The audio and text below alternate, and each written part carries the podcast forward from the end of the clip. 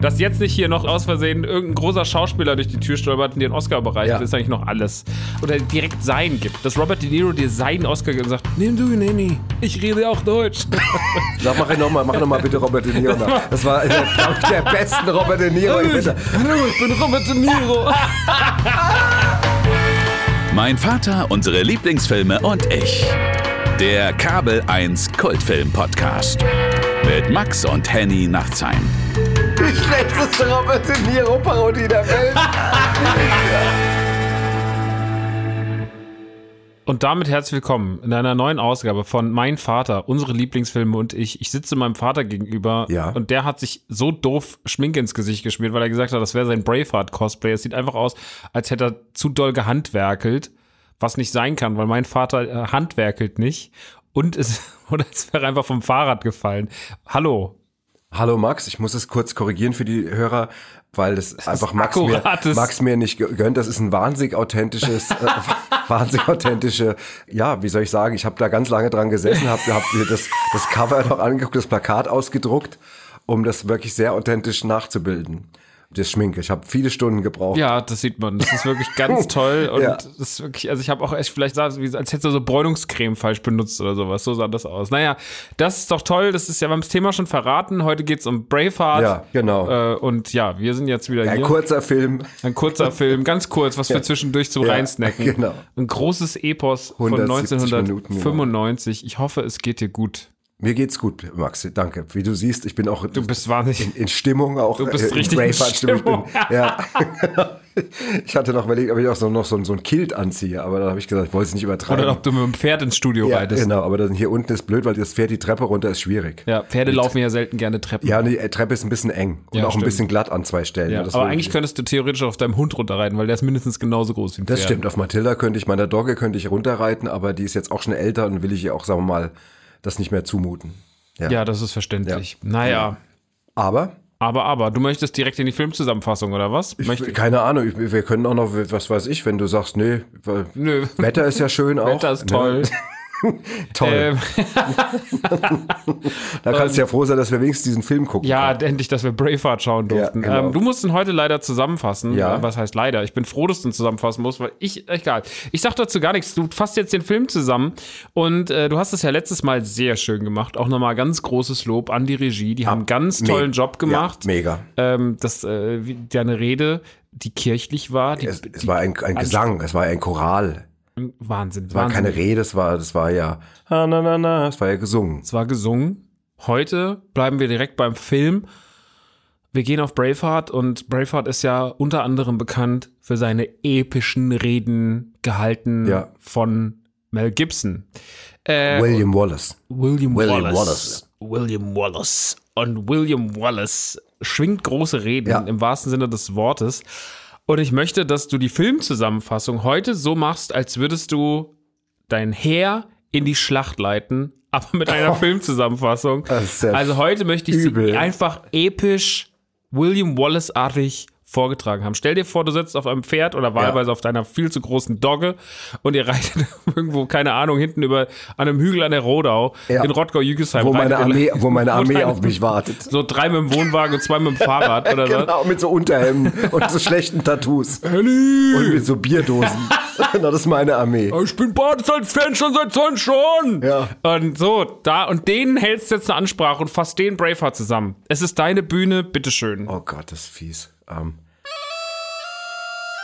Männer, dieser Film erzählt die Geschichte von William Wallace, einem schottischen Adligen, der auszog, um König Edward, der Schottland zu Unrecht vereinnahmt hatte, zu bekämpfen, Schottland zu befreien und wieder seiner wahren Bestimmtheit und Zugeordnetheit, Zugehörigkeit zu, zurückbestimmt. Jawohl, Henny!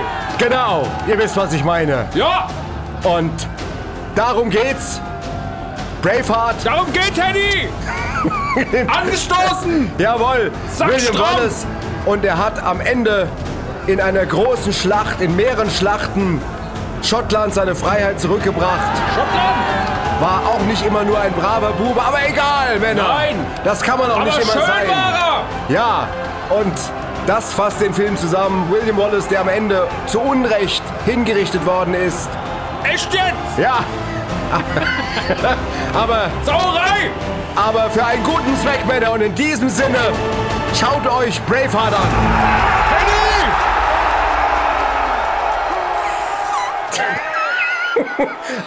Ja, ich hoffe, dass der Ich habe versucht, noch- die Masse. Ja, das habe ich begriffen. Das hat ich war die begriffen. Masse. Du warst Aber die, ich war in dem Moment natürlich auch dir komplett verfallen, weil das war ja wirklich, das war ja wieder herzergreifend, Ja. großartig. Ja. Ja, ich habe ganz kurz, hatte ich, ich habe gar nicht nach Worten gesucht. Nee, hast gar nicht, die kamen von alleine Ja. und man hat wirklich gemerkt, das liegt dir so sehr, dass jetzt nicht hier noch irgendwie aus Versehen irgendein großer Schauspieler durch die Tür stolpert, weiß ich nicht, Woody Harrelson oder so, sind die in Oscar-Bereich, das ist eigentlich noch alles. Also, oder direkt sein gibt. Dass Robert De Niro dir seinen Oscar gibt und sagt, nimm du ihn, Henny. Ja. Ich rede auch Deutsch.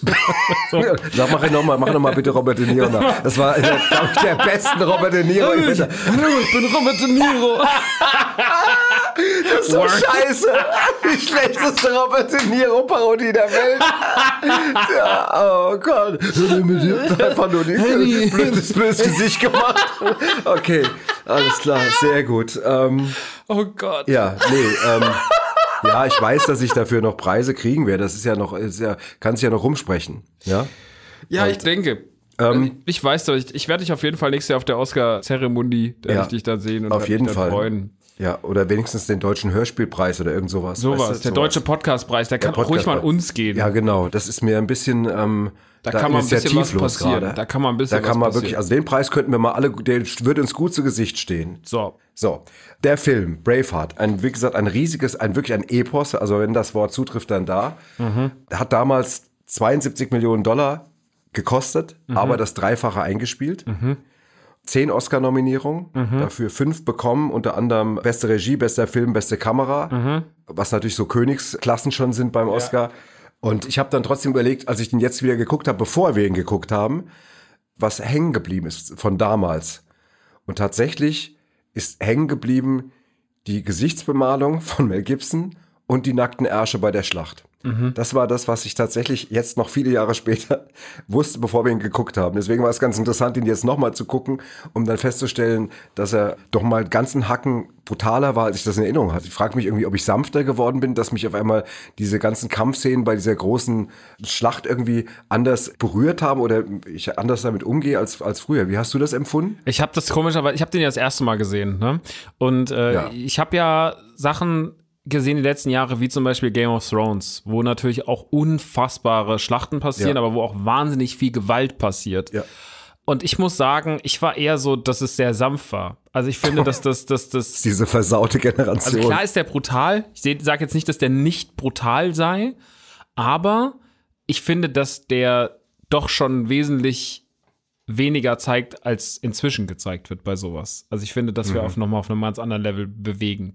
Das mag sein, aber sag mal, ich habe dann am Nachhinein jetzt überlegt vorhin, es gab keine Körperöffnung, wo nicht irgendwo ein Schwert oder ein Messer reingerammt worden ist. Also wirklich von oben bis unten, also von, von Also gerade diese eine riesige Schlacht mittendrin, die Ja. ist halt Wahnsinn, ne? Also da passiert ja so viel. ja, die, die Schlacht von Sterling, die es Genau. ja im Original auch gegeben hat. Ja. Ja, wenn auch überliefert wohl etwas anders als dargestellt, aber ist ja egal. Aber auf jeden Fall, die ist ja im Film 20 Minuten lang, ziemlich Mhm. exakt. Äh, ist ein Schwerpunkt dieses Films. Also ich fand das schon irgendwie, also boah, auch, auch später, wo er dann dem einen dann, der dann so auch schon auf dem Bett liegt, noch die Stahlkugel einfach mal die Birne zermatscht und so. Also Ja, der ist natürlich, der ist schon hart. So. Also das muss man jetzt nicht schönreden, aber Nein.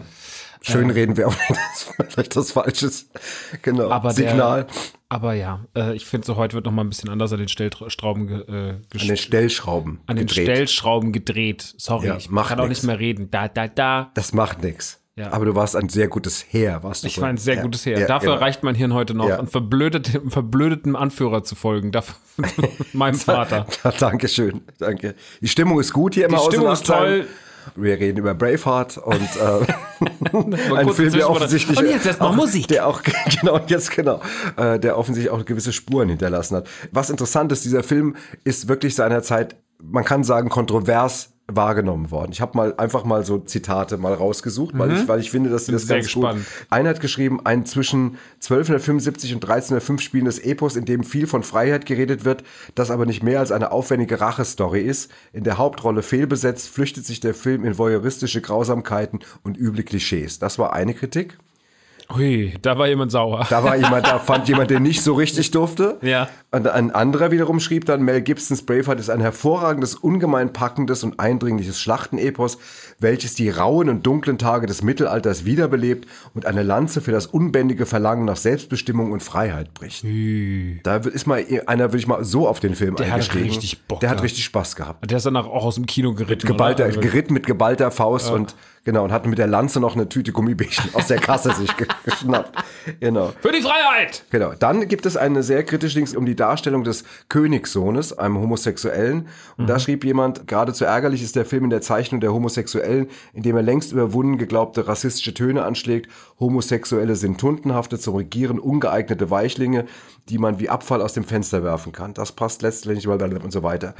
Und da hinten schreibt er doch, fragt sich nur, ob Mel Gibson und sein Drehbuchautor einfach nur politisch naiv oder von Dummheit geschlagen sind. Also weil ich will das, wir müssen das gar nicht äh, negativ bewerten, sondern ich finde es nur total spannend, was Filme manchmal dann auch wirklich so an kontroversen Diskussionen auslösen kann. Ja. Und ähm, ich habe den Film tatsächlich jetzt kritischer und anders wahrgenommen als damals, gebe ich offen zu.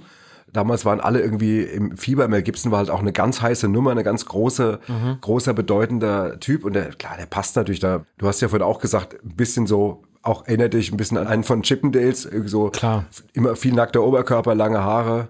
Ja. Er ist halt schon sehr schön, ne? Also er hat viel, viel zu gepflegtes Haar auch für die Zeit. Ich glaube, da gehen sogar viele Sachen heute noch mehr ins Detail. Das hat man damals 95 noch nicht immer so gemacht, nicht in allen Aspekten des Films. Das ist aber auch okay. Das kann ich da alles verbuchen unter der Zeit und dass er halt der schöne Mann auf dem Pferd ist, mein Gott. Ja, vor allem muss man auch sagen, dass es gibt sehr viel Gemecker, was die historische wir mal, Zuverlässigkeit des Films angeht oder was den korrekten Umgang mit der Historie angeht, gibt es ganz viele Leute, die sagen, da ist der Fehler drin, der Fehler drin. Mel Gibson hat irgendwann relativ klar gesagt, irgendwie, dass er einfach nur das als Thema genommen hat, um einen interessanten, unterhaltsamen Film zu machen und dass er auf eine so authentische Geschichten überhaupt keinen Wert gelegt hat. Also, dass eben auch bestimmte Sachen überhaupt nicht interessiert haben, sondern es sollte einfach nur gut sein. Diese Szene zum Beispiel, wo die die Ärsche zeigen, ja, wo sich alle umdrehen, ist, glaube ich, die, nennt man die Mooning-Szene. Mooning, heißt das Mooning? Die hat es wohl im Original nicht gegeben. Die hat er einfach erfunden, sagte, was hat er gesagt? Irgendwie, wenn wir die Szene, Weil sie amüsant ist. ja, wenn dieser Film nicht ein paar lustige Stellen hätte, wäre er verdammt unerträglich, hat selbst Mel Gibson über den Film gesagt. Ja. Und äh, dementsprechend ist er da auch vorgegangen. Also er hat irgendwie eine ganze Reihe von Sachen, ähm, Komisch, der hat aber der, die Passion Christi hat er die weggelassen. ja. ja, genau. Da wäre so eine kleine Mooning-Szene auch noch ganz lustig gewesen. Ja, genau. Da, war, da fand ich auch ein bisschen humorlos. Ja. Ja. Habe ich eher so das erwartet wie das Leben des Brian. Naja, gut. Ja, aber ich fand es ganz interessant, weil diese Schlacht natürlich auch einen wahnsinnigen Aufwand bedeutet haben. Die haben in der Schlacht, glaube ich, mehrere Wochen gedreht. Ja. Und zum Beispiel ähm, hat er zum Beispiel ähm, 1500 Reservesoldaten der irischen Armee als Statisten dorthin geholt. Ähm, dann waren 40 Nachkommen von William Wallace, tatsächlich Nachkommen, waren auch in Szenen dabei. Also die haben dem Film dann nochmal was ganz Authentisches gegeben. Und die standen immer in der Nähe von Mel Gibson rum. Und Mel Gibson wollte immer noch wissen, ob sie irgendwas wissen, was sie ihnen noch überliefert worden ist, was er vielleicht noch kurzfristig in die Dreharbeiten einbauen kann. Also die, die Wallace-Erben haben ihn quasi noch während des Drehens beraten. Das fand ich irgendwie ganz schön. interessant. Das ist ein schöner Fakt. Ja, genau. Dann spielten sowohl schottische als auch englische Streitkräfte, was ja auch natürlich insofern lustig ist, weil ja im Film sich die Schotten und die Engländer permanent behaken und bekämpfen. Mhm. Und sie haben auch teilweise dann einfach die Kostüme gewechselt, je nachdem, aus welchen Winkeln Gibson drehen wollte. Also er hat die dann immer wieder neu eingekleidet. Mhm. Was ich sehr lustig finde, ist, dass sie immer wieder Szenen abgebrochen haben. Hast du eine Ahnung, warum? Also diese Kampfszenen, weil immer wieder Statisten vergessen haben, ihre Sonnenbrille oder ihre Armbanduhren abzunehmen. Und das ist, was dazu, führte, was dazu führte, dass die Schlacht mehrmals neu gedreht werden musste. Geil. Das finde ich einfach wunderbar. Geil. Ja. Genau, und ähm, ja, und dann hat er irgendwie noch gesagt, irgendwie, dass, äh, da hat man ihm noch vorgeworfen, dass die damals gar keine Kills getragen haben. Kills waren in, in einer ganz anderen Zeit, aber das war ihm dann auch zum Beispiel völlig wurscht. Hat er gesagt, ist mir eigentlich egal, irgendwie, äh, Hauptsache sieht gut aus. Das ist immer die Frage, was man nach außen kommuniziert. Wenn du natürlich sagst, du machst so ein akkurates geschichtliches Ding, wo natürlich auch du dich sehr, sehr, sehr stark am, am Original oder in der in echten Geschichte festhangelst, langhangelst, dann musst du natürlich auch auf sowas achten. Wenn du sagst, ich mache hier so ein, so ein Mash-up zwischen, ja, ich gehe schon so ein bisschen akkurat auf die Story ein, aber ich interpretiere da noch Freisachen dazu, ist immer eine Frage der Kommunikation. Also, wenn der Künstler sagt, ich will den unterhaltsamen Film in erster Linie machen, dann muss man da auch ab und zu mal einfach so ein bisschen auf die Bremse treten als Kritiker und sagen so, okay, er will halt einen unterhaltsamen Film machen, der sich lose einer Thematik bedient. Ja, ich finde das, ich sag mal, jetzt unabhängig davon, ob man so einen Film jetzt mag oder nicht, Ja. aber sagen wir mal, die Freiheit muss man dann schon jemand sagt, ich will einfach einen epischen Unterhaltungsfilm machen oder einen hochunterhaltsamen Epos drehen, ein unterhaltsames, dann muss man ihm das zugestehen. Also ich würde jetzt auch sagen, das ist ja immer so ein bisschen auch das Kleinliche irgendwie halt sozusagen, ja, und, und das, das kenne ich auch. Also wir haben, es ist zwar eine völlig andere Baustelle, aber bei Badesalz hatten wir doch im letzten Programm so eine Oscar-Rede, wo ich, wo der eine Typ sich Ja. auch immer vorstellt, dass er eine Rede hält. Und dann hatte ich so einen Bamble, das war dann, der Bamble war mein Oscar. Und dann habe ich einen Bamble aus meinem Bamble mitgenommen und dann hat mir später jemand erzählt, also vom Publikum, warum man den Bamble nicht nehmen darf. Ich hab, wusste gar nicht, was für ein Bamble da habt. Der hat mir dann irgendwas erklärt, dass dieser Bamble eigentlich kein richtig Original-Bamble wäre, sondern das wäre nur eine Nachbildung. Und der käme aber nicht aus dem Haus und der käme aus einer anderen Der Gegend. sich einfach nur Und so- wahnsinnig gern reden, Und wo man ich. dann so, ich saß dann so, das war im Restaurant, der kam dann auf mich zu, sagte, entschuldige Henny, äh, ganz kurz, hat mir gut gefallen, aber ich muss dir mal was sagen. Dann hat er mir einen Vortrag über den Bamble gehalten. Mhm. Und der Gerd saß neben mir, mein Basispartner, und, und hat nur so in seine Suppe reingestarrt und hat nur gehofft, dass der Typ bald weg ist. Und das ist halt eben dann manchmal, wo es ein bisschen schwierig wird. Ne? Also Ja, wo da einfach eine, der hat, anstrengend ja, wird. da wird's anstrengend. Herrgott. Die, diese Schlacht wurde äh, mehrfach zitiert. Äh, unter anderem in Ice Age 4, wir haben ja hier bei Ice Age 1 und 2 schon gesprochen, Ja. in voll verschoben, wo eine Herde Schliefer, das sind so kleine Viecher, mit blau geschminkten Anführer und langen Speeren eine Gruppe wesentlich größerer Piraten angreift. Das war also in Ice Age 4 war ein Zitat. Und in das A-Team, der Film, imitiert der Murdoch blau geschminkt die Rede von William Wallace. Also das Okay. zeigt natürlich schon, wie ähm, Ja, Braveheart hat, also ich glaube, wenn man auch so in Serien geht wie Simpsons oder South Park oder Ja. sowas, wirst du sehr viele Zitate finden, die an Braveheart angelehnt sind. Eine große Schlacht, einen Krieger mit einem blau ge- angemalten Gesicht, das verbindest du mit Braveheart. Ja. Also das ist so, das ist ein Steingemeißel. Und das haben sie auf jeden Fall geschafft, sich da popkulturell so ein Denkmal zu setzen. Ja, wo wir schon beim Thema Schlachten sind, das spielt ja in dem Film immer eine Riesenrolle. Ähm, Filmschlachten. Gibt es welche, wo du sagst, die waren irgendwie außergewöhnlich oder die waren besonders unangenehm oder ich bin immer so hin und her gerissen bei dem Thema, weil das nicht mein Genre ist. Ähm, deswegen gucke ich so Schlachten auch so selten. Ich kann natürlich sowas wie Game of Thrones, damit kann ich dann was anfangen. Da hast du natürlich epische Schlachten. Äh, Die Schlacht der Bastarde ist, ist wirklich unangefochten großartig gewesen. Auch die lange Nacht hatte ihre Momente, auch wenn die sehr eigensinnig inszeniert war. Ich mochte die aber ganz gern. Aber wenn wir jetzt mal so im Fantasy-Bereich bleiben oder im, im Sci-Fi-Bereich oder im fantastischen Bereich, die Herr der Ringe-Schlachten sind schon sehr gut. Gerade die im dritten Teil Rückkehr des Königs sind wirklich großartig inszeniert. Den habe ich damals super oft im Kino gesehen, weil ich mir gedacht habe, naja, äh, wenn man jetzt schon mal hier doch zu dieser Generation gehört, die Herr der Ringe im Kino sehen darf, dann sollte man sich das auch reinziehen, wenn man daran Spaß hat. Deswegen habe ich die Rückkehr des Königs habe ich super oft gesehen, den mag ich auch echt gern.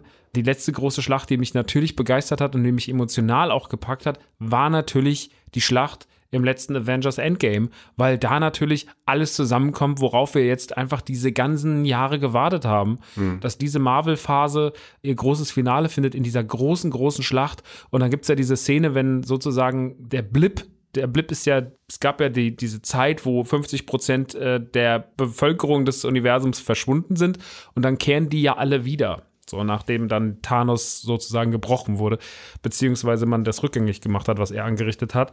Und dann kommen die ja alle in diese Schlacht. Und dann kommen ja die ganzen großen Marvel-Helden alle in diese Schlacht rein. Alle, die schon weg waren. Und das ist ja, dann hast du ja wirklich alle. Du hast Spider-Man kämpft mit Iron Man, mit Hulk zusammen, mit den Guardians of the Galaxy.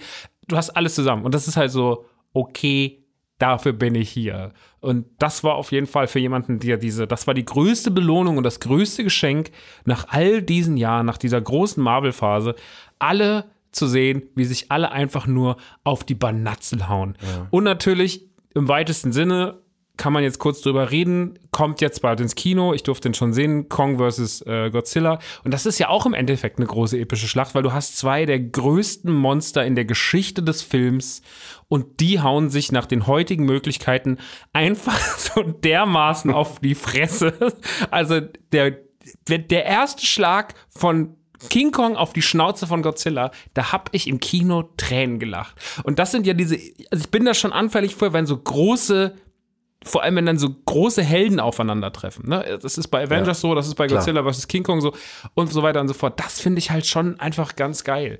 Solche Geschichten, um jetzt mal wieder back zum Thema zu kommen, solche Geschichten, die sind natürlich, dafür kann man sich auch, wenn man in einem Franchise drin ist oder wenn man in einem Film besonders drin ist, sehr begeistern. Man kann auch nicht so viel beim finden. Ich habe das jetzt geguckt und sehe natürlich, dass das gut gemacht ist Die Schlacht war mir aber dann doch auch zu lang mit 20 Minuten. Ne, Weil es dann doch einfach, es ist sehr blutig, es ist sehr gewaltvoll, es ist einfach nur viel drauf. So diese Szene mit den Pferden, das kann ich nicht gut sehen. Das finde ich ganz schlimm. Ja, aber dazu gibt es folgendes, das sind mechanische Pferde gewesen. Ja, das, Ja. das war ne, schon nur- klar, dass ja. das keine echten Naja, wer weiß, vielleicht sagt der Mel Gibson, pass mal auf, wir machen es mal richtig mal an der Stelle, geben Ja. wir mal richtig Gas und bringen mal den Tierschutz gegen uns auf und dann, allerdings, das waren mechanische Pferde, die sahen so echt aus und dann ist er vom Tierschutz tatsächlich angefeindet worden. Also sie haben dann sofort gesagt, die haben ja da Tiere umgebracht und verbrannt und so. Und dann hat er gesagt, nein, das sind mechanische Pferde und wir haben nur die richtigen Pferde genommen für die Reitszenen und so und hat dann mit Leuten vom Tierschutz gewettet und hat gesagt, jeder, der mir zeigt, welches äh, ein echtes und welches ein unechtes Pferd ist, also wer mir die unechten Pferde rausdeutet, ja, der kriegt 50 Dollar und er hat keinem Geld geben müssen. Er hat dann mit Leuten im Kino gesessen, mit denen er gewettet hat und gesagt, so, der zeigt mir mal. Und dann haben die gesagt, ja, das ist ein echtes Pferd und das ist ein echtes Pferd. Sagt er, nein, das ist alles, alles diese mechanischen. 50 Dollar. ja, hat er mit jedem 50 Dollar gewettet. Großartig. Ja, also das, ähm, ja, diese, diese Schlacht, äh, ich habe auch überlegt, was meine Lieblingsfilmschlacht ist. Ich habe lange überlegt und so, und ich hab's aber dann fiel es mir wieder ein. Es ist die Schlacht in Krieg der Knöpfe. Das ist ein Film, wo so zwei Kinderbanden ähm, sich bekriegen mit so Holzstangen und sowas. Also im Prinzip ist das natürlich eine Schlacht leid, weil es geht am Ende nur darum, dass sie sich quasi die Knöpfe von den Klamotten ziehen oder äh, abtrennen, um die zu sammeln als Trophäen. Das mochte ich als Schlacht ganz gern. Kenn ich, ja. ja, weil das einfach irgendwie ähm, dann doch eine deutlich sanftere Form von Schlacht war, wobei sie tatsächlich auch ähnlich wie bei dieser Schlacht auch oder bei mehreren Schlachten bei Braveheart tatsächlich auch so ineinander gerannt sind. Also es gibt so, ich habe mir das Ja, extra ja. nochmal angeguckt, irgendwie, dann sagen, da sind sie, ja, und dann stecken sie also ihre, oder halten alle ihre großen Holzstangen und was weiß ich so nach oben und Mhm. dann rennen sie ineinander irgendwie und letztendlich ist vor allem das Ziel, sich da gegenseitig die Knöpfe abzuschneiden. Süß. Ja, süß, ne? Film. Ist eher, also eher so eine kleine Schlacht. Aber es ist eine schöne Schlacht. ja, Wie stehst du denn zu so historischen Filmen? Sowas wie Troja oder Gladiator oder so. Troja fand ich okay damals. Also Habe ich aber auch schon lange nicht mehr gesehen. Gladiator war ich beeindruckt. Ja, Äh, den mochte ich auch sehr Den gern. mochte ich total. Da ging es ja auch jetzt nicht um irgendwelche Schlachten auf dem Schlachtfeld, sondern ging es ja immer im Kolosseum halt eben die Auseinandersetzung Mhm. mit den Löwen und so weiter. Äh, und Russell Crowe, also Gladiator war ich damals im Kino mega beeindruckt, muss Mhm. ich echt sagen. Da war ich wirklich hoch beeindruckt und habe den neulich auch mal wieder äh, mir angeguckt Mhm. und finde den Macht dir noch Spaß, ja? ja, der macht noch Spaß und das ist auch irgendwie, die Geschichte geht noch mal ein bisschen tiefer, weil er ja auch seine Familie verloren hat und dann in so einem Vater, ja gut, wir müssen jetzt nicht über den Gladiator reden, aber ein beeindruckender Film. Also, ähm, ja, fand ich schon sehr.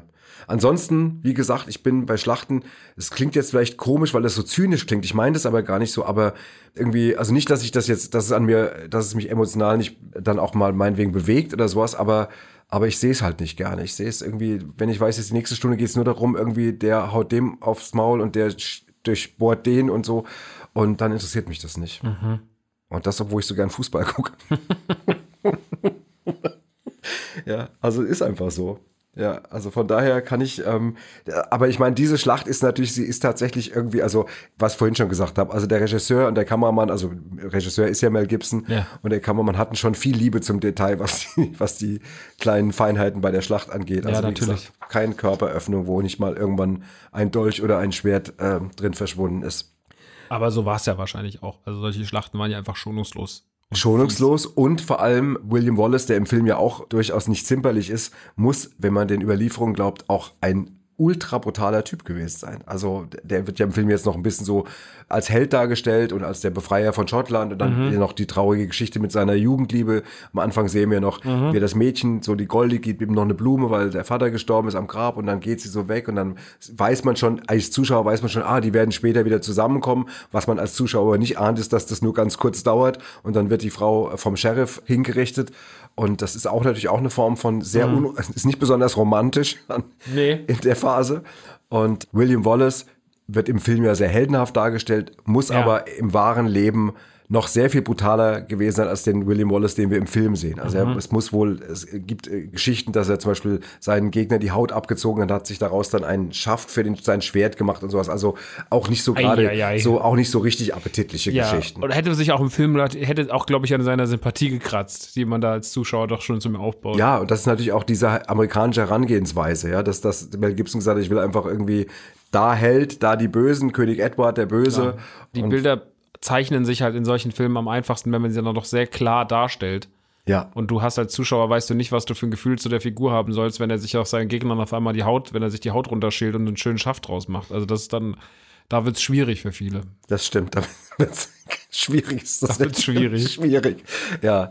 Was interessant ist bei der Szene gegen Ende, da baumelt er doch einmal so am Galgen Ja. schon und so. Und da hat er sich tatsächlich beinahe fast selber erhängt bei den Dreharbeiten. Das ist jetzt kein Quatsch, das ist ein, Okay. echt ein ernster Fakt. Der haben ihn dann gerade noch runtergeholt und, und dann sagt er, er weiß nur noch, dass er ohnmächtig geworden ist. Und dann irgendwann, als er wieder aufgewacht ist, lag er auf dem Boden und um ihn rum lauter besorgte Gesichter.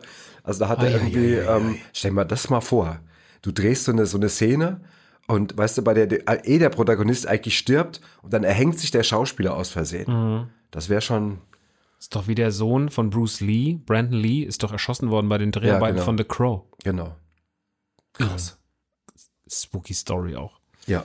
Du Interessant bist auch ja die Fun Fact Maschine, aber das ist, gefällt mir sehr gut. Ja, aber Fun Facts sind ja heute eigentlich sind eher Facts. Facts. Das sind Facts. Fun Fact ist vielleicht, sagen wir mal, Fun ist Braveheart so ein abgezogene, abgezogene Haut und äh, Schwertschaft ist äh, jetzt vielleicht nicht so ein Kommt drauf Fun an, Fact. auf welcher Seite man steht, gell? Das ist richtig. Ist immer eine Frage des Betrachters, sag ich. Ist immer eine Frage des Betrachters. Der eine mag so, der andere mag's, der Ah ja, mag's bisschen rauer, der andere mag's bisschen softer. Absolut richtig.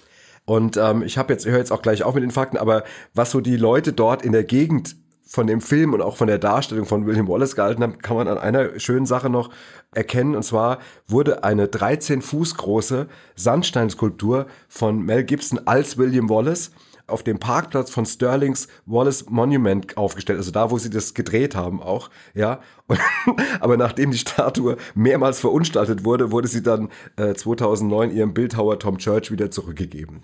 Also, das war so ein bisschen so. Nimm bitte wieder. Nimm wieder bitte, weil wir fanden Wallace falsch dargestellt und haben Mel Gibson nicht besonders gemocht dafür. Das lassen wir einfach mal so stehen. Das lassen wir so stehen, wenn ihr da, wenn ihr da Vandalen wart. Ach so, ja, genau. Wenn ihr Vandalen wart, das ist auch geil.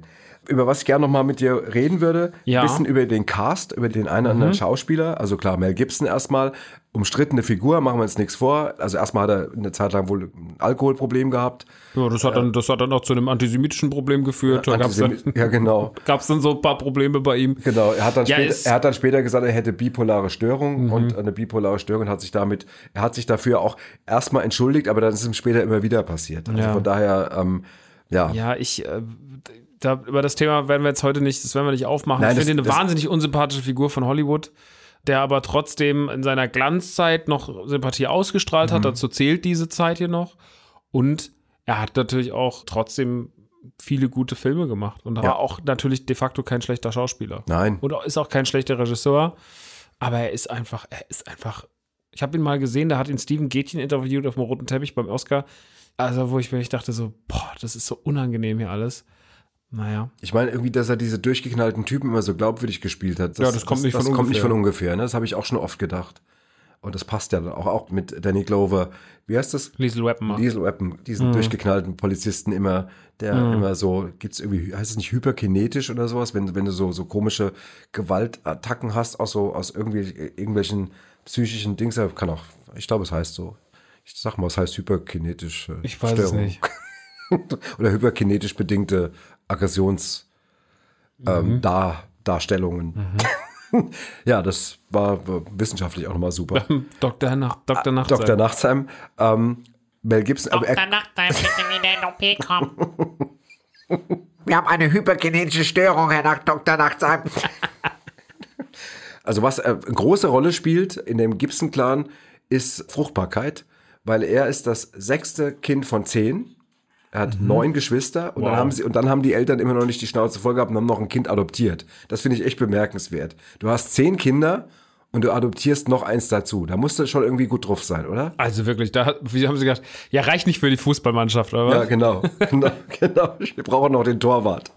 Und, ähm, und er selbst hat auch neun Kinder. Er hat mit seiner ersten Frau, mit ähm, wie heißt die? Robin Kinder. Moore heißt die, hat er sieben Kinder gezeugt, dann hat er sich von ihr getrennt, ich glaube, es war eine Krankenschwester. Dann hat er eine Opernsängerin, mit der er ein Kind gehabt und dann nochmal mit einer anderen Frau. Also neun Kinder hat auch Mel Fleißiger Gibson. Mann. Ein fleißiger und sehr fruchtbarer Mann. Fleißiger, fruchtbarer Mann. Ja, genau. Ähm, aber es ist ja nicht der einzige Mensch, der in diesem Film mitgespielt hat. Wir haben ja noch ein paar andere Protagonisten, über die ich ganz gerne kurz reden würde. Da ist zu anderem Brandon Gleason oder Gleason, ich weiß nicht, wie man ihn ausspricht, wie immer. Gleason. Gleason. Das ist der Bärtige, der hat gespielt, unter anderem in mehreren Harry Potter Filmen mitgespielt. Das Gesicht kam mir bekannt Genau. vor, ja. ja, ja. Mein persönlicher Lieblingsfilm äh, mit ihm ist Brücke, Sehen und Sterben. Stimmt, stimmt, stimmt, Ein, stimmt, ein, stimmt, diesen. Wo er den Killer spielt Ja. mit seinem Partner zusammen und äh, liebt den sehr und findet das auch tatsächlich so ein bisschen, also da habe ich gemerkt, da freue ich mich, dass der da mitspielt. Also Mhm. das macht es dann auch gleich nochmal zugänglicher, wenn halt eben so ein paar Typen mitspielen, die man besonders schätzt. Mhm. Das gilt auch für den Typ, der König Edward gespielt hat, nämlich Patrick McGowan. Mhm. Und da bist du tatsächlich eine Spur zu jung. Patrick McGowan hat eine der bedeutendsten Serien ever, hat er gespielt. Und zwar hieß die Nummer 6. Und das ist eine ganz merkwürdige, total, also für, das war 1967. Es geht um irgendeinen Agenten, der landet auf einer Insel, der kommt da nicht weg. Überall gibt's immer große, wabernde Bälle, die einem dann hinterherjagen und sowas. Und das war so eine ganz, eine dermaßen skurrile, Mystery-mäßige Serie, die wirklich ihresgleichen, die lief vor ein paar Jahren nochmal auf Arte wirklich nochmal gewürdigt mit großen Spiegelartikeln und sonst was, dass das so eine der bedeutendsten innovativsten Serien aller Zeiten gewesen ist. Schwarz-Weiß natürlich noch und so. Eine ganz merkwürdige. Und der junge Patrick McGowan, der das damals, der da nicht wegkam. Also immer, der wollte immer wegkommen. Und dann, sie sind Nummer sechs. Und der, alle hatten nur Nummern und so. Also großartig äh, für seine Zeit wirklich. Äh, wirklich, nie von gehört. Nee, wirklich was Besonderes. Und dann kommt der Schauspieler, den ich eigentlich fast am meisten in dem Film mag, das ist Tommy Flanagan, der spielt diesen Morrison und das ist der Typ mit den Narben im Gesicht. Ja. Und zudem gibt es wirklich eine wirklich interessante Geschichte, Mhm. weil Tommy Flanagan war als junger Mann DJ und kein Schauspieler, überhaupt nicht, nicht mal ansatzweise. Er war nur DJ und er ist eines Abends, nachdem er aus der Disco rauskam oder in der, wo er aufgelegt hatte, ist er überfallen worden und die Typen, die ihn überfallen haben, wollten sein Geld und vor allem seine Platten haben. Die hat er unterm Arm gehabt, er hatte seine Plattensammlung. Und da hat er gesagt, das macht er nicht. Er sagt, das wäre sein Ein und Alles, das wäre seine Existenz und er gibt seine Platten nicht her. Daraufhin haben sie ihn dermaßen hart angegriffen und haben ihm diese brutalen Gesichtsverletzungen zugefügt äh, und äh, aus denen dann diese äh, Narben resultieren. Dann hat er wirklich gedacht, dass sein Leben eigentlich vorbei ist. Er ist in ein, wohl ein tiefes Loch gefallen. Und Robert Carlyle, sagt er was, der Schauspieler? Schon mal auch, gehört, auch ja. der viele so, der hat gespielt bei den Men diese englischen Arbeiter, die so Stripper werden wollen. Ähm, ganz oder gar Ganz nicht. oder gar nicht. Zum Beispiel hat er die Hauptrolle gespielt und Ah. hat, hat auch ein paar Mal super gute Knackis Trainspotting. gespielt. Ja, Trains, genau, der, ganz genau. Und das ist einer seiner besten Freunde. Der hat gesagt, Tommy, du darfst nicht aufgeben, aber versuch doch mal dich als Schauspieler. Du hast jetzt ein spezielles Aussehen und sowas. Und hat ihn wirklich überredet, Mhm. äh, Schauspieler zu werden. Und nur drei Jahre später, also nachdem das passiert war, hat ihn Mel Gibson entdeckt und hat ihn dann für Braveheart ähm, Mhm. Krass. gecastet. Und danach hat er dann noch Filme gedreht wie Drei Engel für Charlie, hat in Gladiator mitgespielt, Mhm. in Sin City, hat alle Staffeln von Sons of Anarchy Mhm. äh, gespielt. Anarchy. Äh, Anarchy, okay. Anarchy. Anarchy. Anarchy, Also, ja, Sons of du, Anarchy. weißt du, es ist so, Max, in den, den Teil You're von in England, in sagen. Teil, in den Teil von England, wo ich komme, hier in Sussex, ich sagte Anarchy, ne? Ist Anarchy. Ist egal. Wollen wir nicht so pingelig sein? Westworld hat er mitgespielt. Mhm, ja. Und, und hat im zweiten Teil von einem Film, den wir, glaube ich, beide sehr mögen, nämlich Guardians of the Galaxy, im zweiten Teil mitgespielt. Mhm. Also hat danach eine Weltkarriere hingelegt. Und das finde ich eine bemerkenswerte Geschichte, dass aus so einem Schicksalsschlag dann sowas letztendlich dann resultiert, auch wenn man niemandem eine Gesichtsverletzung gönnt oder sowas oder das Nee, jetzt aber dass man dann zumindest sich das noch das zum Guten wendet, ne? Ja, das finde ich schon irgendwie dann doch ähm, eine interessante Story. Absolut. Ich finde, mit so einer Kracher-Geschichte, Da, da kann man einfach aufhören. Da kann man aufhören, da kann man eigentlich schon fast zum Quiz kommen. Da kann man eigentlich zum Quiz kommen. ja. Wir wollen zum Quiz gehen. Sehr Möchtest gern. du irgendwie, was soll ich irgendwie? Ich habe jetzt keine neuen Instrumente bereit, aber ich habe ja auch noch alte hier. Ich denke mal, das hier zum Braveheart würde.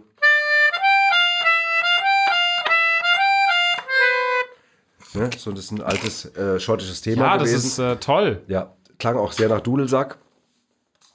Ich habe ja verloren. Ja, kann mich zwar nicht mehr genau erinnern, wie es war. du hast alles falsch beantwortet. Das kann, kann ich dir relativ genau sagen. So war das, das Szenario. Was, das, allein, was die, was die Zuhörer nicht sehen können, ist dieses triumphierende Sackgesicht mir gerade gegenüber. dieses, dieses, dieses, wie das, wie das Lächeln immer breiter wird irgendwie. Was die Leute aber hören können, ist ein Verlierer, der sich aufregt. Das können die Leute gut Ja, hören. sie können aber auch die Arroganz des Gewinners, des, des nee, Siegers. das ist einfach nur Bescheidenheit und Ruhe. Ich bin in meiner Zen-Phase. Und äh, du bist nur in deiner Senf-Phase, Vater. So, jetzt geht's Im los. Gesicht meinst du? meiner- Da okay. bist du eher in deiner Kackphase, aber das, naja, So, meine lieben Freunde. Diesen, diesen komischen braunen Strich auf der Stirn, das, Das ist sind- unfassbar. Es ist, das ist Braveheart. Das habe ich Braveheart äh, gewidmet nochmal. Okay, ich habe mir viel Mühe gegeben. So, Gut, Entschuldigung, dass ich dein Cosplay beleidigt habe. ja. Fang doch bitte an. Der Verlierer darf anfangen. Ja. Im selben Jahr wie Braveheart lieh Mel Gibson einer Zeichentrickfigur seine Stimme. Wie heißt der Film? 95. Mhm. Gib mir mal einen Tipp. Oh, der Tipp ist irgendwie zu viel, finde ich. Okay, gut. Wir wollen ja sportlich bleiben. Muss sportlich bleiben. Ähm, es war eine Figur in dem Film. also Mel Gibson spricht im englischen Original die männliche Hauptfigur John Smith. John Smith. 95. Smith. Smith. Kann ich auch nicht aussprechen. Smith. 95. John Smith. Ariel, die Meerjungfrau? Das ist, mein lieber Max, falsch. Nee, der war Das ist früher ein Film, 90. den du sehr magst. Dessen Neuverfilmung du blöd fandest, aber das Original fandest du stark. Ah, Mulan. Nee, ach so, dann habe ich es verwechselt, Pocahontas. Das war ja gar nicht Pocahontas. Ach, stimmt, war, John Smith war. Ja, egal, stimmt, egal. John Smith war Pocahontas. Ja, den Ja. habe ich, den hab ich schon ewig nicht mehr gesehen. Okay, gibt's überhaupt von Pocahontas? Nee, aber der, ich glaube, der kommt. Der kriegt eine, der kriegt eine Live-Action. Überhaupt nicht aufgepasst, einfach nur drauf losgelabert. Okay, Entschuldigung. Gut, erster, erster Punkt nicht für mich. Ja. Na gut, dann geht's mal gucken, ob du mehr weißt. Mel Gibson war auch mal die erste Wahl für die Hauptrolle in einem anderen historischen Film. Wie heißt er? Berühmter Film? Ganz berühmter Film. Gladiator? Ja, das ist leider richtig. Okay, gut, lag, ich kenne nicht so viel. Ich kenne noch Rob Roy. Rob, Wow. Roy, Rob, Rob, Rob Roy, Roy. mit, Rob Roy. Mit, mit Liam Neeson. Ähm, Stimmt. Hätte mit, mit, mit Braveheart quasi Alles zusammengedreht werden können. Suppe. Ja, Gut, erster Punkt für dich. jawohl. Ist auch gerechtfertigt. So, jetzt schnell wird's einfach. Wer war eigentlich für die Rolle von König Edward in Braveheart vorgesehen? Gedreht hat ja Patrick McCone, über den ich eben gesprochen habe, aber vorgesehen war jemand anderes. beantwortet. Tipp: Der Schauspieler spielte schon öfters einen König. Gene Hackman? Nee. Nee, nee, nee, nee, nee, nee, nee. Die, äh, Sean Connery? Ja. War noch gar nicht fertig mit dem Tipp, aber Hm. Nee. es, ja. Weil er hat aber abgelehnt, weil er stattdessen im Sumpf des Verbrechens mit Lawrence Fishburne gedreht hat. Mhm. So. War, glaube ich, auch dann wahrscheinlich eher die mittelmäßigere Entscheidung. Aber ich weiß Von, nicht. vom, vom, vom Einspielergebnis, Um glaube ich, auf jeden Fall. da definitiv, Ja, ja. genau. Gut, 1-1. Äh, du kannst aber aufholen. Äh, Ich kann nicht aufholen, ich kann in Führung gehen, nennt man das. Aufholen ist, wenn man hinten liegt. so stimmt. Ich bin das so gewohnt, dass du hinten liegst, dass ich das verwechselt habe. So, Tommy Flanagan, Williams Kumpane Morrison in Braveheart, ist für sein Glasgow-Lächeln bekannt. Wofür steht dieser Begriff? Für sein Glasgow-Lächeln. Das heißt, von dem haben wir ja gerade gesprochen. Von Das dem hast der- du gerade ausführlich gesprochen. Okay. Der hat, ähm, das heißt, es gibt irgendeinen Film. Es muss doch ein Zusammenhang mit einem Film sein, Soll oder? ich dir noch den Tipp geben? ja, Man kennt es auch aus dem Film Dark Knight. das Glasgow-Lächeln. Ich habe Dark Knight einmal gesehen vor 100 Jahren. Wenn ich dir sage, der Joker bringt dir das auch nichts. Gib mal eine Antwort. Ja, das Glasgow-Lächeln, keine Ahnung. Ähm, ich weiß es, ich, ich krieg den Zusammenhang Okay, nicht. das sind die Narben im Gesicht. Ja, die Narben, okay. Die an ein Lächeln erinnern. Gut, Na gut. 1-1 nach wie vor. 1-1, dritte Frage von dir. Okay. Für welche Star Wars-Figur ist der Sohn des Schauspielers bekannt, der die Rolle von Hamish, Williams bulligen Freund, spielt? Das war der, bei dem wir vorhin auch geredet haben, Mhm. ne? dass der auch der in Harry Potter war. Genau. Gib mir mal einen Tipp. Der Schauspieler, der Hamish spielt, heißt Brandon mit Vornamen und Gleason mit Nachnamen. Das hatten wir ja schon. Das ist der Tipp. Das ist der Tipp. Das ist sogar ein Doppeltipp. Tipp 1 ist nur der Vorname und Tipp 2 ist der Nachname. Der spielt eine Star Wars-Figur. Ja. Schon auffällig, wie gerade in deiner Parade ähm, Disziplin. Disziplin jedes Mal immer wieder wirklich scheiterst. Ja, also, wenn ich dich frage, wer ist denn der spielt in der Regionalliga in Oberursel, äh, sitzt da auf der Ersatzbank rechts ja, hinten. kann ich dir sagen. Ja. Das, ist der, das ist der Thomas Brechenreiter. Ist das. Der hat die 14, der hat die 14 und der sitzt da die ganze Einfach so Zeit. dumm geraten und Nein, der spielt jetzt, das, den kenne ich. Der, ich weiß sogar, wo der wohnt. Der wohnt nämlich in der Untergasse 24 und der spielt seit drei Jahren Und seine. Handynummer ist Und- 0184 Ganz genau, die Kontoverbindung. So, jetzt mal, jetzt mal hier Butter bei die Fische, ne? Gleason. Gleason. Sagt dir das was? Dann ist es äh, Domhnall Gleason als er? General Hux Das ist leider richtig. in der neuen Trilogie. Ja. Okay. Ich hatte gehofft, dass du in deiner Königsdisziplin mal wieder schön abkackst. Das hätte mir gut gefallen. Aber ähm, schade eigentlich. ja, das tut mir leid, ähm, dass ich da so gut bin. Aber Du gut. bist nicht immer gut. Du bist meistens gar nicht gut. Das war jetzt mal ganz gut. Gut, jetzt kannst du jetzt, entweder wird's jetzt, jetzt wird sich zeigen. Entweder gibt es jetzt ein Stechen gleich oder ich habe schon wieder gewonnen, dann kannst du nächste Woche Da wieder. gibt es ein Hauen und Stechen. So, kleines Wortspiel. Super Wortspiel, Nachtsheim. Für welchen Film gewann der bereits verstorbene Komponist der Musik von Braveheart, James Horner, gleich zwei Oscars? Okay, Tipp. Der Film ist gewissermaßen ein Historiendrama. Und Tipp 2 ist, er steht ein bisschen in Verbindung mit deiner Löffelliste, die wir letzt, im weitesten Sinne, in Verbindung mit der Löffelliste von letzter Woche, die wir besprochen haben, als wir über The Bucket List geredet haben. Okay, der war. Ähm, aha! Dann ist es Kate Winslet und es ist Titanic. Boah. Das war, es war sehr nett. Ich muss sagen, dass der Tipp war echt nett. Aber war ein guter Tipp, war weil ein er ein super bisschen war Tipp. hintenrum so ein bisschen, Hintenrum, aber aber ich bin gleich, gleich drauf gekommen. Ich hatte jetzt mit, ich habe erst mit dem roten Jaguar kannst nichts zu tun haben. und mit uns. Roter Jaguar! Die Antwort ist rotes Auto.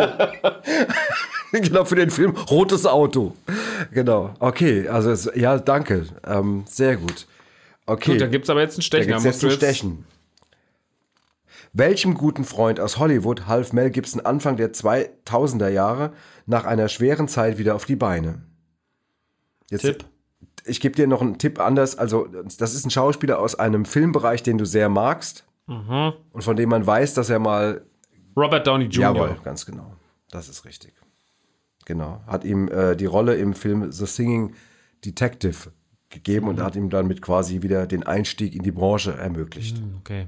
Ja, sie sind immer noch Freunde. Und Downey Jr. hat bei einer Preisverleihung hat er sich dafür ausgesprochen, dass Hollywood äh, Mel Gibson vergeben soll. Seine, seine Fauxpas. 2011. Interessant. Ja, gut, hat natürlich, ich meine, das ist so krass, ne? Der war ja so am Ende und das ist einfach nochmal später in seine epischste Filmrolle aller Zeiten äh, gerutscht. Ja. Fun Fact über Robert Downey Jr., er betritt nur Räume, die auf 18 Grad geheizt sind. So. Das habe ich von Mario Barth, sagt man das auch. Wirklich? Mario Barth äh, ist, wenn er auf die Bühne kommt, hat ein Thermometer dabei und misst die Raumtemperatur. Aber bei, äh, bei Robert Downey Jr. hat das tatsächlich was mit seiner ehemaligen Drogensucht zu tun, weil er seinen Kör- Körper so runtergewirtschaftet hat, dass das anscheinend so ist. Aber egal. Gut, das kann ich, weiß ich jetzt bei Mario nicht. Das, ja, das weiß ich bei Mario jetzt. Den- bei Mario weiß ich das. Ich sag ja Mario. ja, ich sag Mario wirklich mal, wir kennen uns ja, aber ich hatte jetzt nicht das Gefühl, dass er, dass er äh, früher Glaube Drogenprobleme hatte. ich auch nicht. Nee. Möchte ich ihm auch nicht unterstellen. Okay. In welchem James Bond-Film spielte Sophie Marceau, also die Prinzessin Isabelle, Mhm. Ja. äh, die Femme Fatale? Den habe ich gesehen. Ich habe alle James Bond irgendwann gesehen. Einer Aber- von den Pierce Brosnan Bonds, als Tipp kann ich noch sagen. Ja, aber diese ganzen im Angesicht des Todes und dem Dingsbums, das Sag doch einfach irgendeinen Pierce Brosnan-Film, vielleicht stimmt's ja. sind ja nicht so viele, aber ich weiß gar nicht mehr, wie die hießen. Keine. Es ist aus, Mr. Bond. So heißt der Film auch nicht. Aber es ist aus für dich, Mr. Nachtsheim. Denn der Film wäre gewesen, Die Welt ist nicht genug von 99.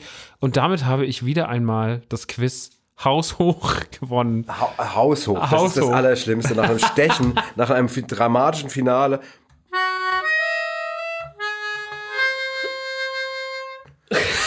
War das Ja. deine Ver Verlierermusik eigentlich?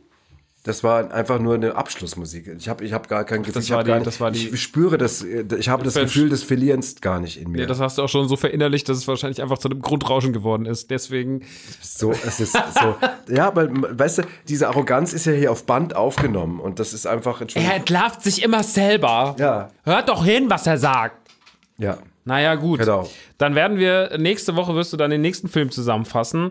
Und das wird sein äh, 2 Millionen Dollar Trinkgeld mit Nicolas Cage. Ja. Da werden wir dann viel über Nicolas Cage reden, da freue ich mich ein bisschen drauf, weil Nicolas Cage, für den habe ich einen Softspot, den mag ich. Ähm, Da werden wir drüber reden. Und äh, genau, der läuft nächsten Mittwoch bei Kabel 1. Wir laufen dann auf FIO ab 22.15 Und ich finde, das mit den 2 Millionen Dollar Trinkgeld passt ja auch gut, weil jetzt die Außengastronomie wieder offen hat. Weißt du? Man muss auch ein bisschen Es passt auch in die Zeit. Das hat dann, haben es die Leute von Kabel 1 und Fire schon gut ausgedacht. Ganz genau. Und da könnt ihr euch auch dann, wisst ihr auch, was ihr denen mal auf den Tisch legt, weil die Genau, müssen auch ein nach bisschen der was langen nachholen. Zeit. Nach der Genau. langen Zeit. Ja. Gut, Leute, das war doch wieder Okay. schön. Vielen Dank, dass du dich so viel mit Braveheart beschäftigt hast, weil tatsächlich mein Steckenpferd war es nicht, wie man vielleicht hören konnte. Aber du hast es sehr schön gemacht, du hast sehr viele schöne Fun Facts mitgebracht und hast mir diesen Film, der mich doch ein bisschen kalt gelassen hat, noch ein bisschen schmackhafter gemacht. Dafür Siehst möchte ich dir Dann, dann würde ich vorschlagen, lass uns hier das, den Apparat ausschalten, gleich hochgehen, wir gucken ihn nochmal. Wir gucken ihn jetzt nochmal, dann finde ich ihn richtig geil. Ja. Super, Leute, das war's. Ja. Bis nächste Woche. Ciao, Sie. Ciao. Mein Vater, unsere Lieblingsfilme und ich. Der Kabel 1 Kultfilm Podcast mit Max und Henny Nachtsheim. Redaktion: Edir Ben Mama, Anita Richtmann und Robin Schaumann. Schnitt und Sound: Erik Gierig. Produziert von Edir Ben Mama und Tristan Lehmann. Mein Vater, unsere Lieblingsfilme und ich ist ein Fire Exclusive von Kaleidosphere.